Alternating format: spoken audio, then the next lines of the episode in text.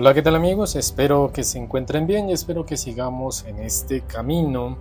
Además, que también ya se va acabando este año y sería interesante que empecemos a plantear nuestro futuro pensando en que hemos también avanzado en este año.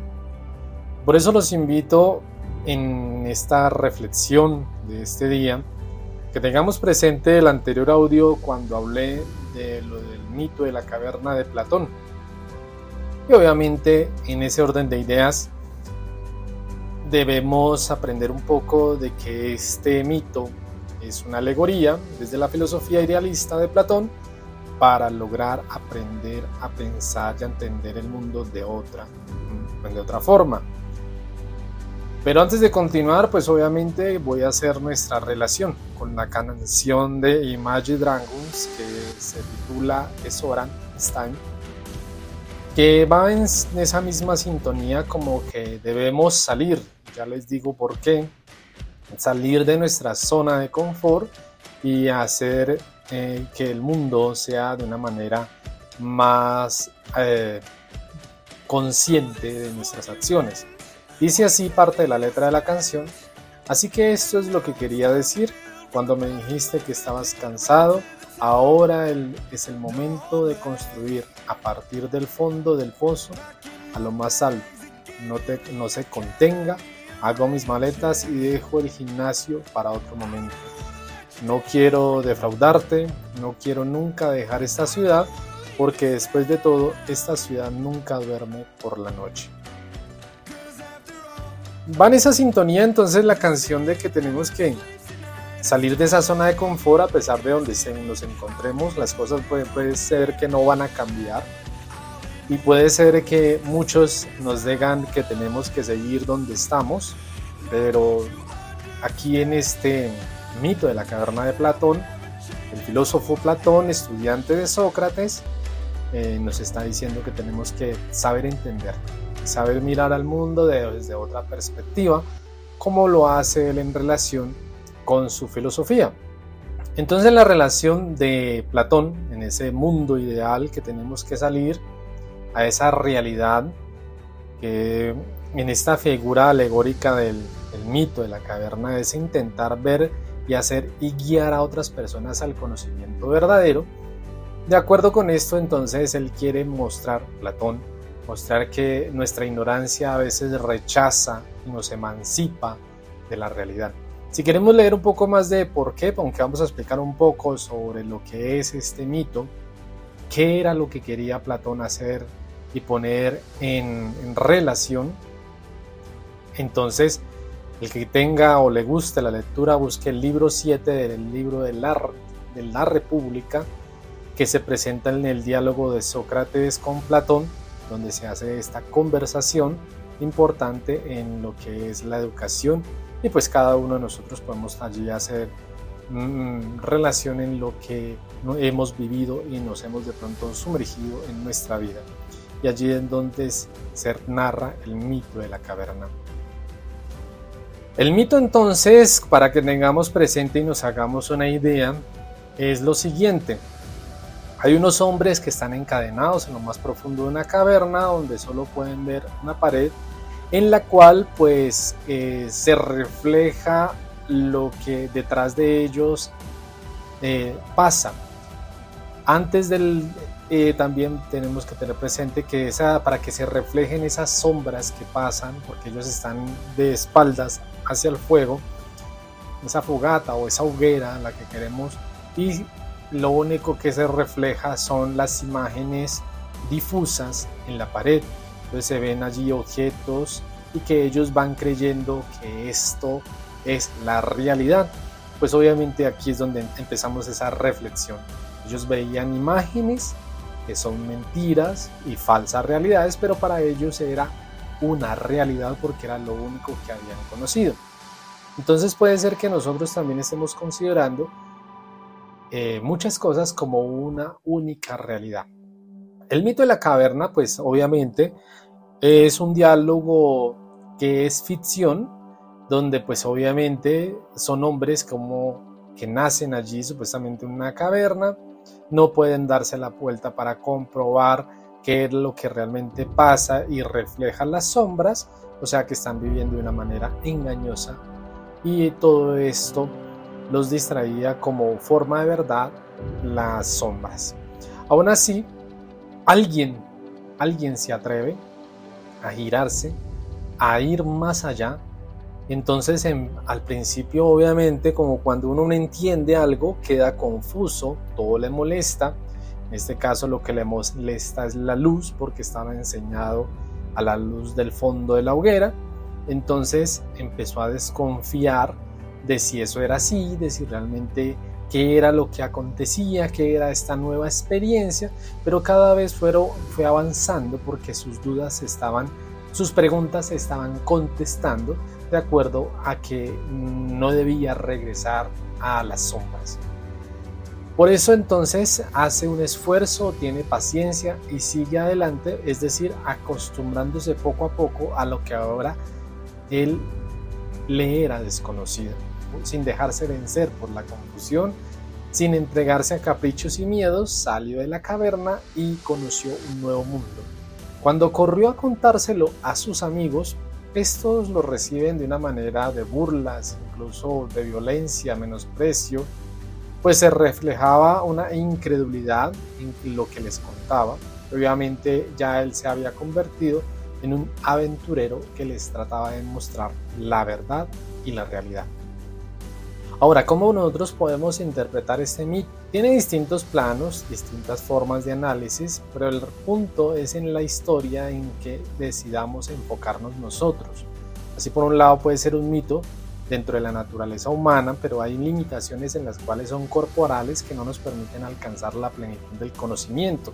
Es decir, a veces nos quedamos en lo que creemos que el mundo nos está dando y es posible, y que esto nos está dando y no queremos buscar otro conocimiento ni partir a una nueva reflexión intelectual, sino que nos situamos y nos acomodamos, es decir, seguimos haciendo como verdad la metáfora de seguir presos, no liberarnos como el otro que sí tomó la decisión de salir adelante.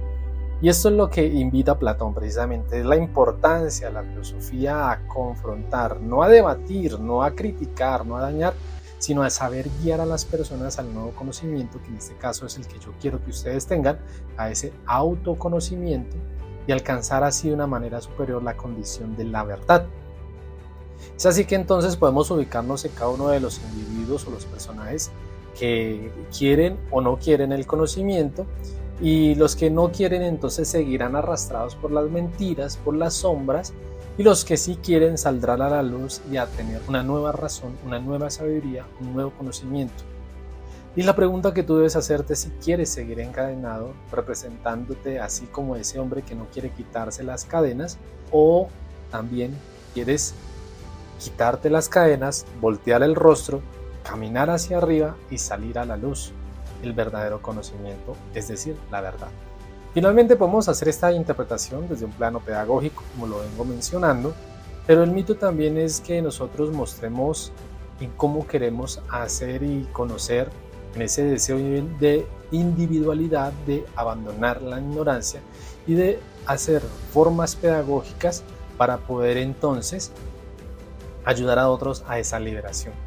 A esa liberación de encadenados, o sea, de que estamos presos en una una caverna, que nos hemos adaptado a un tipo de luz, a un tipo de cosas, pero la invitación es que tú también entonces desafíes y salgas de ese yugo de esclavitud y entonces ayudes a llevar a otros a la luz, o sea, a la verdad. ¿Pero para qué? Para que caminemos al conocimiento, para romper esos prejuicios a los cuales estamos atrapados y convertirnos en ese hombre libre, en ese ser libre, o esa mujer libre es lo que hace el filósofo. Entonces, allí es donde también mencioné en el anterior audio sobre el método mayéutico de Sócrates, que era hacer parir las ideas, esto se llama la mayéutica, pero también la dialéctica, en la cual por medio de diálogos, que es lo que hace Platón allí pues, del libro de la República, es hacer conocer a la persona la razón, pero también que su alma empiece un camino de ascenso que satisfaga y anhele comprender la realidad de las cosas. Es decir, que empiece a desencadenarse y a llevar a otros a desencadenar su vida para llevarlos a la, a la luz. Ahora, ¿cómo podemos interpretar el mito de la caverna en el día de hoy, en nuestro siglo XXI? Pues pensemos en lo que nos hemos quedado en esas cavernas donde hemos juzgado, criticado, menospreciado a otros y de pronto que nos hemos quedado en el, error, en el fracaso, el no abandonar esos, esos arraigados situaciones que tenemos de nuestra historia. Yo creo que podríamos entonces estar en una serie de cosas. Primero, en engaños y mentiras nos hemos engañado a lo largo de mucho tiempo porque nos queremos mantener. No tenemos mucha información, entonces nos da miedo conocer más. Seguimos allí. Y este fenómeno de las sombras seguirá desfilando en la pared de nuestra vida. Por eso también eh, tendríamos que buscar si realmente queremos liberarnos, liberar nuestra vida, es decir, saber observar esta fase o quedarnos en la rebeldía de las revoluciones, donde pues simplemente no queremos hacer nada y seguimos en la individualidad y no librarnos de lo que es esa gran mentira que hemos inventado a lo largo de tantos tiempos y estamos en ese letargo de vida. Ascensión, obviamente la ascensión aquí la podemos tener es que si queremos ascender a la verdad, desprendernos de esas creencias arraigadas que nosotros mismos hemos creado a lo largo del tiempo o la vida nos lo ha enseñado, pero tenemos que mirar que ese cambio vislumbre y nos proyecte a una apertura de verdades donde realmente quitemos esas viejas certezas. Y obviamente retornar, retornar como ya lo decía, apoyar a otros a que abandonen esas sombras, que no se queden en la caverna, pero entonces eh, debemos crear formas para hacer comprender al otro lo que nosotros ya hemos vivido de acuerdo si hemos aprendido una nueva verdad. Dimensiones que podríamos entonces tener, primero obviamente lo que nos narra Platón en este mito, son ideas el análisis dividido en tres dimensiones. Una antropológica que obviamente no podemos dejar de lado, la naturaleza humana, el ser de nosotros, el que nosotros somos conscientes de seres, de seres imperfectos, de seres que no, no tenemos todo, no lo sabemos todo, pero que obviamente esta es la tercera parte, es buscamos el, el conocimiento, o sea, estamos interesados en conocer, en saber, en indagar, en responder esas preguntas, pero esto también al lado de lo que es la valoración de la sociedad, es decir, el carácter ético y moral, y obviamente que no podemos dejar de lado la, política que nos rodea porque somos políticos por naturaleza, pero no políticos como esa política que se hace hoy, sino por razones sociales que somos en otro. Esta dimensión antropológica debemos tener es que reconocernos como seres humanos, esa forma de conocer que tenemos esa inteligencia, es salir de ser prisionero de nuestro cuerpo en esa caverna sensible y salir al exterior y liberar nuestra alma. Es decir, dejar de ser prisioneros. Dimensión de lo que es el ser y la parte epistemológica que sería el conocimiento esta parte obviamente se refiere, como ya lo dijimos, a que nosotros tengamos ese elemento para llegar al conocimiento desde nuestra naturaleza. Es saber entonces eh, dejar de lado ese nivel inferior y obviamente liberarnos para llegar al ser superior, al nivel superior, que es realmente volver a, a ser mejores cada día. Dimensión política y moral, obviamente, mm, la política obviamente es lo que nos, nos, nos tiene prisioneros, pero que tenemos que ser testigos de un mundo que queremos cambiar y debemos aportar. Entonces en ese aportar está la opinión, es la percepción de otra manera, es buscar soluciones ante lo que se nos presenta. Y obviamente esto va por el lado también de, un, de una toma de decisión sabemos que esa toma de decisión es un proceso difícil. Salir de todo esto es algo que nos confronta. Por eso también tenemos que tener presente cómo vamos a tomar las decisiones para seguir adelante, como lo hizo el personaje de la caverna. a pesar de las circunstancias, a pesar de que todo era difícil, no lograba comprender, logra salir de las sombras y así logra de esta manera cambiar su vida, salir a la verdad, avanzar. Ejemplos también que quería mostrarles, la alegoría o el mito de la caverna desde la parte de muchos otros que han logrado, digamos, interpretarlo de otra manera, hacer esta réplica de la caverna eh, en el día de hoy, pleno siglo XX. Tenemos entonces una novela publicada que fue en el año 2000, se llama La caverna de José Saramago. Quien quiera entonces buscarla, esta puede ser una opción. Otro que es un poco más filosófico, un poco más político, sociológico, de Aldous Huxley, que fue publicada en 1932 otra que fue muy importante, una película del año 1998 de Truman Show, que es donde estaba Jim Carrey, estos grandes actores de esa época, entonces también puede ser. Y otra de eh, película española, Abre los ojos, del director Alejandro Amenébar. Esta película fue en el año 97, habla alrededor del sufrimiento que trae consigo la verdad y de otra manera la aceptación. Para terminar entonces en lo que es respecta al mito de la caverna, es preguntarnos a nosotros cómo queremos seguir. ¿Queremos seguir en la caverna? ¿Queremos seguir sumergiéndonos allí y quedar con los cuestionamientos sin responder o enfrentarnos a salir y mostrar nuestro potencial a otros y obviamente pensar en un mundo mejor? Esta es la inquietud que les dejo. Ojalá se cuestionen, se pregunten y salgan a la luz esas verdades que de pronto hemos tenido guardadas. Cuídense, nos vemos a la próxima.